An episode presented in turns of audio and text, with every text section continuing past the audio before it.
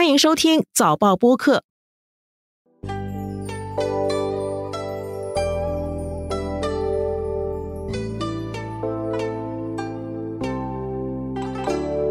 说到越南，您想到什么？是河粉、越南咖啡，还是强烈的民族自尊心？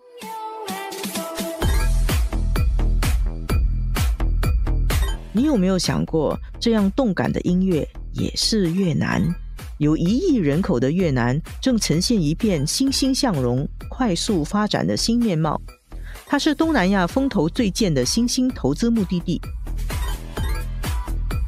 今年上半年，越南的经济增长达到百分之六点四二，其中第二季度的经济增速更高达百分之七点七。在关闭疫情爆发前的四年，越南的经济增长率平均达到每年六点八。越南是东南亚备受瞩目的成功故事，它是怎么做到的呢？要继续往前发展，前路上的罩门与短板又有什么？纵观天下，监测中国心跳。早报播客东谈西论，每周和你一起探讨国际热点话题。各位听众朋友们好，我是联合早报副总编辑韩永红。今天和我们在线的是越南新加坡商会会长施永胜，以及马来西亚太平研究中心首席顾问胡一山。我首先请问施永胜会长，您是哪一年到越南去的？然后你是在什么情况底下就移师到了越南？大家早上好，我是最早是二零一二年过去河内越南旅游的，当时只是。出差一周，后面就来来来回回有去了几次，然后二零一三年一月份决定就是长期在那里离开上海。之前我在上海工作。哇哦，所以你有中国的和越南两方面的经验。你是在越南你自己经商呢，还是你是在一个企业里面做高管呢？嗯，我是在一家企业工作。什么事情让你下定决心转到越南去？因为我二零零六年去了中国上海，也是工作。然后在那边待了七年，但是在中国上海这七年的时间，看到中国的崛起，所以感觉就是当时才刚刚大学毕业，也觉得就是也错过了这个机会。当二零一二年的时候去的时候，觉得越南也很像当初中国改革开放的时候，当时也有意识到未来十十五到二十年越南这个国家会发展的非常厉害，所以二零一三年想过去就找机会。哦，那你二零一三年去的时候，你是已经找到了工作才去，还是去了那边才找工作？当时有帮一些家族企业打理一些事情，然后来到越南，也有猎头公司找到我，然后也去参加这个企业。哦，所以确实就是奔着越南过去的。啊，是确实是。那你在这几年，二零一二年到现在，越南的发展，它确实像你想的在快速崛起中吗？确实是我在河内待了十年，大家可能对胡志明市的印象会比较深刻一点，但我见证了这十年河内的在借鉴中国的发展，就是在搞经济之前先造路，找那个基础建设，所以这十年特别是北部。北越这方面盖了很多高架、高速公路，甚至也盖了。二零一八年开始了深水港，然后机场，所以这很多这些基础建设，这就是它非常好的一个基础。过去两三年，我们看到越南这个话题在国际媒体上越来越多的出现，其实它受到很大的瞩目。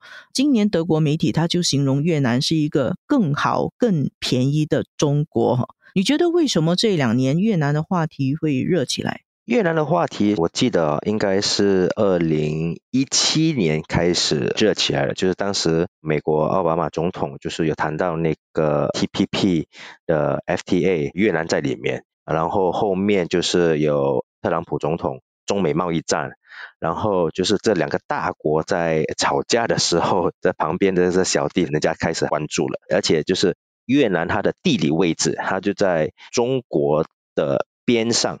而且有三千多公里的沿海，所以特别适合出口到欧美国家，所以它就是特别受到关注。所以其实是中美的这个地缘政治的竞争，然后留出了一个空隙，然后越南就趁势补上啊。这个胡山老师，你呢？你怎么看呢？为什么越南的话题会这两三年热起来？像施会长讲的，其实是他准确的讲是二零一七年的时候热起来。我想这方面是有社会经济原因，当然有地缘政治原因了。那么一方面，我们看到的传统上，比如说来自美国、来自欧洲的这些投资的，他们在中国也好，东南亚也好，那么有到处的设厂。可是随着这些，比如说人工啊，就是这薪资慢慢的上涨啊。那么，不管在中国啊，不管在东南亚其他的一些比较大的传统上成为投资对象的经济体，比如说马来西亚，比如说印尼啊，薪资都上涨之后呢，他们想要寻找一个相对的比较联谊的一个投资对象了。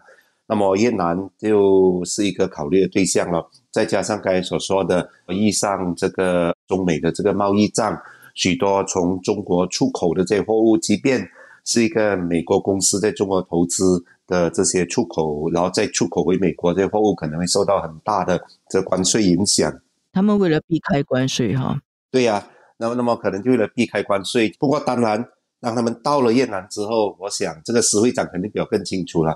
他们也可能看到，哎，越南人的工作态度是非常优良的，然后非常的勤奋的。那么有了第一步，就有第二步，就有第三步嘛，就越开越多了这种这样的厂啊。所以在短短的几年内，我们也看到越南的经济横飞的这个态势是比较明显的。嗯，所以其实是中美贸易战开了一个契机，然后越南本身自己有自己的人民勤奋的这个条件，再加上总体来说产业链转移嘛，就是往低工资的方向转移。其实好像刚才施会长有说啊。在越南的北部建了很多这些基础设施啦，高架、高速公路啊等等，也是一个很好的例子的哦。在越南，当政府就说花钱建了这些基础设施之后，越南大部分的民众，那么打工的会寻求打工，那么要创业的会寻求创业，就说利用这些基础设施，把一些比如说比较偏远的地区啊和海港接连起来呀，然后大家可以做生意啊或是打工了。可是你看啊，同样的这些基础设施，比如说是设立在东南亚的其他一些国家，那未必效果是这样的哦。你可能就成为所谓的白象计划的哦。因为即便你建了这些基础设施啊，假如那些民众或者是商家不积极，民众也好像就不会利用这些基础设施来改善自己生活的话，那么你最后也是白费的。所以我讲到最后还是越南的。这个民众的他的那种振奋的这个精神，是很值得我们学习的了。嗯，这个我同意。请教胡一山老师，我注意到你早几年就一直在看好越南哦。你刚才说了啦，这个是民众的勤奋，还有别的优势吗？越南是不是更好、更便宜的中国？我想对我来说，可能一个比较更为贴切的说法。是一个善解还是很便宜的中国，不一不一定说是更好或者是更便宜了，因为为什么呢？在中国改革开放初期也是这样啊，就说中国政府有三通一平，后来变成四通五通一平嘛，完那么通了水通了电，把道路做平之后呢，也就很多中国人就涌去那些工业区打工啊，除了外资之外，有很多中国人自己设厂啊等等。那么后来就变成，就每一个国家发达历程嘛，后来变成越来越贵嘛。所以，那么越南就好像中国的改革开放初期，这样，该施会长也有分享。当然有一天，比如说十年后，越南也做的差不多了，他的这个比如说工资也越来越贵了，那么可能很多外资，或甚至包括越南自己的商人，他也会把目标转去，比如说东南亚其他地方。但是关键你还是要看东南亚的这些其他地方呢，他的民众啊，他的商家是不是也跟越南人、跟中国人一样的那么积极了？智会长，你觉得呢？越南是不是更好、更便宜的中国？嗯，我觉得现在工资水平其实也不是说大家所看到的报道是中国的更便宜吧？我看这可能也接近六七十或中国的七八十的工资了。这越南的薪资也差不多等于中国。薪资的百分之六七十，甚至七八十，对对对，所以也没有那么便宜那么多哈，是没有这么便宜。中国的有些西部城市或更四线城市或五线城市还好，可能会比越南还要便宜。但是因为为了出口给欧美国家，因为他们是全世界的客户嘛，这边亚洲生产，他们那边购买力很强，也愿意购物，所以他们还是欧美客户。但是他们必须。中国加一才可以出口到欧美国家，因为有这些关税的问题，他们必须把总价拉低，而且客户要下单，所以这些他们都是朝着客户走的。如果客户没有这个要求，说我不想在中国下单，你必须再找第二个国家。这些中资企业，我估计他们也不会想转移到越南。嗯，所以其实它的这个机遇的窗口是不是很窄的？就是因为中美贸易战。一阵子，所以他得到了这个机会。如果这个地缘政治改变的话，他的这个机会可能就没有了。我觉得不会，因为比如说一家工厂哦，或一个产业链的转移啊，它不是短期的，这一两年或两三年的。比如说个苹果或三星手机或笔记本，当这个电子产业链转移，它是个二十年的转移。它转移之后，它不会再转回去的。所以它一开始转了，它就会持续的转。它只能加大，一直加大投资，肯定是这个二十年的一个窗口。它已经其实从一八年到现在，其实才刚刚开始五年嘛，所以前面还有十五年。我也接待了有很多中小企业的老板到了河内，他们都会找一些商会啊，然后找我聊聊一下。特别疫情之后，发现到很多中小企业把他们的目光转移到东南亚过来，然后东南亚不能错过的就是越南，特别就是疫情时这时候，中国还是没办法进去嘛，进去还是比较麻烦的，还要隔离很多天，所以他们现在把目光转移到更靠近新加坡的东南亚国家，越南这个一个亿的人口的市场也相当厉害，也是新加坡的二十倍了。所以施会长去的真的是去对了时候。没有早来的时候，真的还不知道，但只是因为当时那个河内国际机场啊，在道路这些都是老的、旧的，高楼也没几栋，所以当时也不知道，也就是还真的是摸着石头过到越南，但是知道越南会有一天会崛起，不知道什么时候。施会长是新加坡人，我们希望更多新加坡人都像施会长这样勇猛、勇敢的去迎接未知。嗯。早期其实像我这一代的，我是八零年的吧。当时大学毕业之后，企业就派我到中国上海。当时那个人事部也说他找不到新加坡人想去上海的，所以我说我愿意去。他说去三年了啊，我去三年没问题。所以我本身是比较喜欢向外发展的，这可能本身的性格个性的，就比较想向外发展的。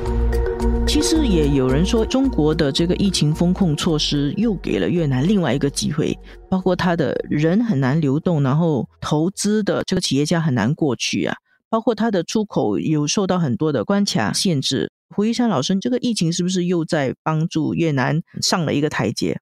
应该说也是吧，不过这些应该就是我们所谓的好像加速剂啊等等，英文叫做 catalyst 嘛，对不对？就是说，你要有原本的一些化学药品哦，然后你再加上这些加速剂，那么你这个化学反应才会很快的这个发酵起来嘛。可是如果你没有这些基本的这些我们叫经济基本面啊，或者是我们比喻的话说，基本的化学物质，不管你的这个加速剂多么厉害啊，你都没有这些基本物质可以产生这个化学作用了。所以这一点还是蛮重要的。而且中国的这个防控措施应该不久后，我看再过几个月应该也会越来越松了，所以那时候就看咯。假如就说这些商家们觉得，哎，留在越南也还是很不错，那么可能他们也不会把这些工厂移回中国去了。所以我想补充一下，该说到人工成本嘛，其实中国的发展跟越南的发展，它是在不同时期的。中国在发展的时候呢，初期呢是没有什么科技的，但是目前越南的发展，它可以借助五 G、人工智能等工业四点零的科技，少走一些弯路，而且会利用科技来快速发展和降低。总成本，你可以用机器人，因为人工工资会涨嘛。但机器或设备这些，你一投了，它不会跟你说每年要涨工资的嘛。所以当机器投下去的话，它有规模效应的时候，总成本会降低。这些新的工厂投到越南的时候，它都是用最新的科技，人工智能、工业四点零等科技来帮它快速发展。还有就是中国发展的时候，它还没有办法怎么借鉴，所以他说。摸着石头过河，但是越南不需要摸着石头过河了，他看中国怎么走就好了。用中国的话讲，他们叫弯道超车嘛，然后它可以跳过一代。英语话我们说它会 leapfrog，跨越式发展。我跟一些企业第一代的董事长跟他们聊的时候，他们也相信越南有能力跨越发展跳跃式。那我觉得是因为是利用科技。那它有没有一些短板，跟有一些可能是罩门？我看到越南呢，它过去十年也展开了很有力的反腐败运动。越南跟中国都是共产党统治的国家，而这两个国家都面对腐败的问题。像越南过去十年，他就惩处了十六万八千名党员哦，然后有七千多个人是被起诉的。去年有一个视频在国际媒体上也是流传，就是越南的公安部长他在伦敦的一家非常高级的牛排餐馆去吃牛排，牛排是用金箔的纸包起来的，大概一块牛排可能一千美元，然后传到越南以后也引起众怒。我也听到一些新加坡企业家的朋友说，他们要在公司里面设立很多的这个反腐倡廉的机制，监督自己的高层、自己的中层、自己的低层，安插亲信，预防这个员工吃回扣或者是挪用公款等等啊。你觉得越南的腐败情况是怎么样的？他是不是能够避开一个严重腐败的这个历程？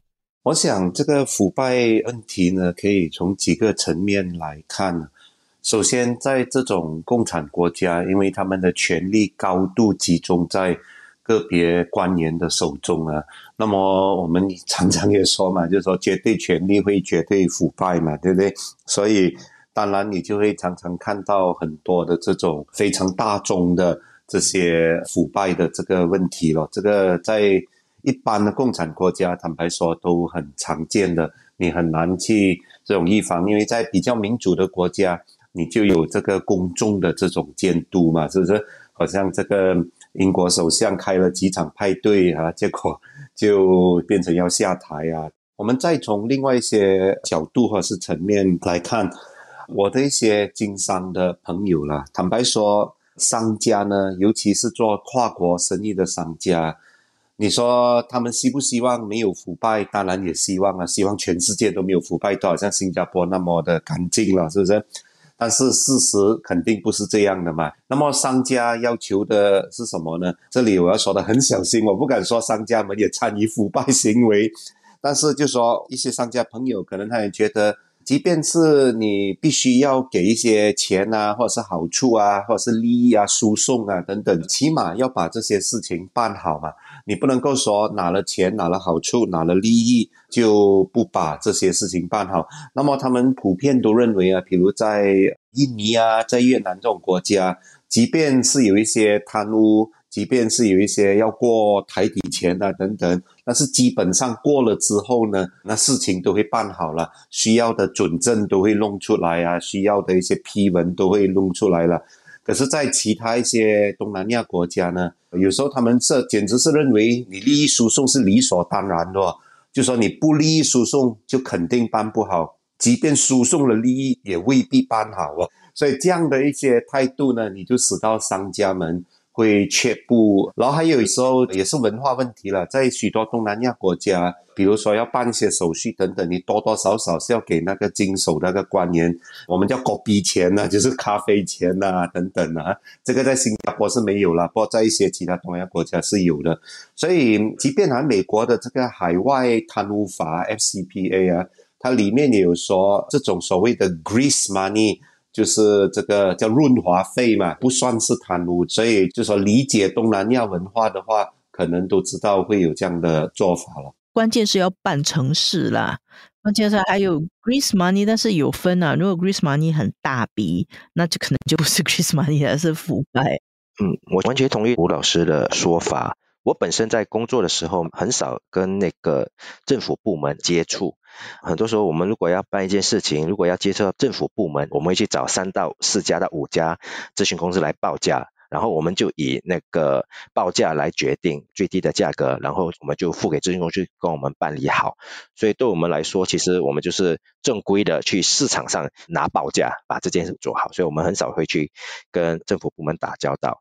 因为刚才说到那个润滑费呢，其实我在这边生活过十年，其实把它看成是一个服务费。其实很多时候就是民众为了给一些刚才胡老师说的咖啡钱，或把它叫成就是加速的服务费。我需要把事情办好，我需要 express service，我就给一些服务费。其实它可以把五天可能缩短到三天，但是这些金额都是非常小的，所以这些加速的服务费我不会把它当成是一个腐败。觉得这个越南再往前走，他还会面对什么挑战？他需要克服什么？如果我们看最近大家也是耳熟能详的斯里兰卡这个整个国家破产的例子啊，我觉得越南可能要警觉的一点，可能还是这种，因为它有整亿的这个人口嘛啊，那么比如说人口的这些粮食问题啊。还有民众的这些日用品啊、急需品啊等等，都要注意哦。斯里兰卡到了最后的那几个月啊，不但说是食物有问题啊，连那种纸啊、笔啊，甚至卫生纸都有问题哦。那么我们看到越南现在的发展当然是很好，很多比如说高科技的这些工业啊、行业啊都入驻越南。但是它也要小心，不只是发展这种所谓出口导向的这种工业，也不要忘记发展替代入口的这些工业。因为这个全世界经济很难说的，有时候会大起大落的。万一有一天全球经济衰败啊，等等，或者是越南的这个外汇储备啊，突然间变得很低啊，基于各种原因来，可能越南必备这些投机的细剂啊，等等。那么万一买不起。这些民众所寄息的这些入口品啊，那就很严重了。所以这一点可能越南就说要未雨绸缪了。嗯，施会长你觉得呢？政府必须要把那个通货膨胀成本要控制的好，因为每年的基本工资这个是政府决定的，涨百分之五或涨百分之七，这个是第一。这个对厂商非常重要，因为一些工厂它它的工人可能就是好几千个、上万个，所以这很重要。第二个就是人才的素质，比如说必须要多培养一些工程师。当越南要往更高的价值链提升的话，它就要更多的工程师了。又到了今天的问答时间，今天的问题会有一点技术性。很多人到了越南，包括我自己，第一个印象其实是。当地的人个子都比较矮小。美国的一个机构啊，这个机构叫世界人口综述，他就曾经在二零一九年出了一份报告，把全世界各国的人口按照平均身高来排列，结果排出来呢，越南人口是世界第四矮的，就越南人口比较矮，它的人口平均身高是一百六十二公分。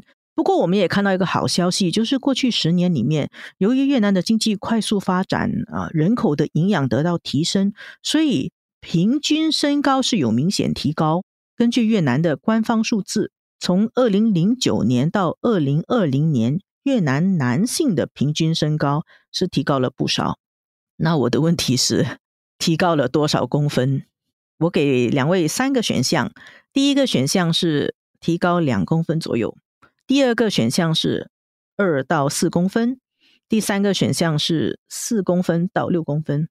所以呢，问题是从二零零九年到二零二零年，越南男性的身高平均长了多少？我猜一下哈，我选最高的那个六公分。吴老师，你要猜吗？我选的最低的那个就是两公分，因为我觉得。身高十年内长六公分，那个叫突变了，叫 mutation 了了，可能变成外星人了，不可能那么高的。你们没有猜中间数啊？对我来讲还是太高了，十年长四公分。